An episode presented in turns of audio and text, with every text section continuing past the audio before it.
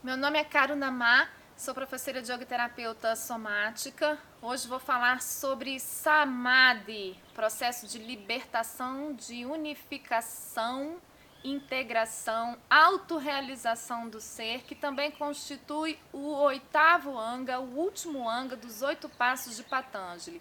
Esse também é o nosso vigésimo primeiro vídeo da série de fundamentos. Se você está chegando agora, bem-vindo e eu sugiro você assistir os outros vídeos para você poder é, ter a construção do pensamento de forma mais solidificada a respeito da filosofia do yoga. Eu tenho certeza que você vai gostar bastante. Samadhi significa união.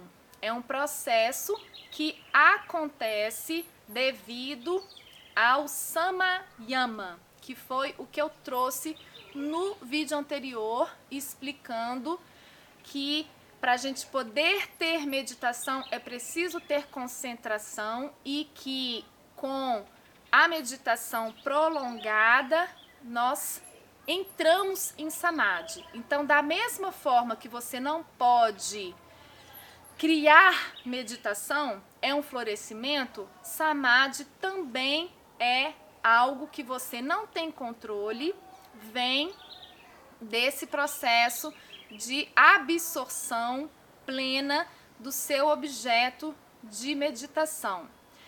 Seu objeto de meditação pode ser vários, por isso que tem várias técnicas de meditação e você entra em unidade, em unificação com os vários tipos de objeto de meditação. Mas, de forma, vamos colocar mais tradicional, o samadhi tem muito mais a ver em você reconhecer o ser que é você. Então, quando você entra em samadhi, e entre parênteses também conhecido como nirvana no budismo, significa que você adquiriu né, o estado de Satidananda e você pode então ter vislumbres e um processo né, continuado, se você continuar entrando em Samadhi, de revelação sobre quem é você.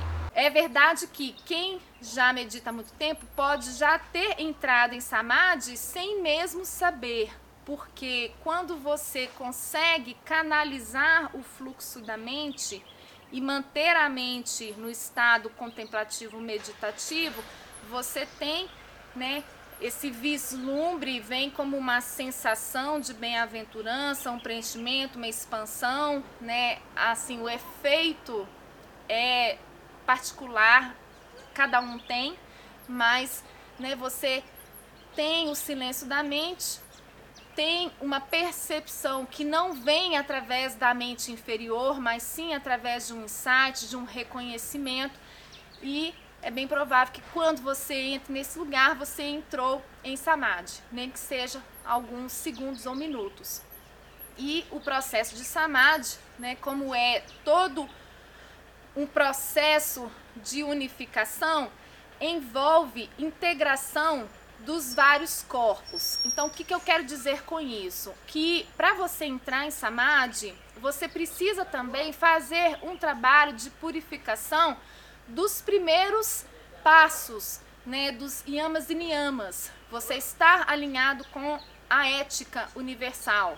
Para você também estar em Samadhi, você precisa ter já um certo silêncio interno emocional. Você já observou algumas questões internas, percebeu né, que você precisava talvez de se harmonizar com seu pai, com a sua mãe, com algumas mágoas, né, reconhecer alguns medos, ou seja, você fez um trabalho de autoconhecimento e o fruto do silêncio do autoconhecimento te leva para esse processo de presencificação total que é o samadhi. Então, perceba, samadhi não é um processo técnico, é um processo que ele inclui né, toda uma reforma interna, toda uma desconstrução de quem você não é, para que você possa então ter a revelação de quem é você.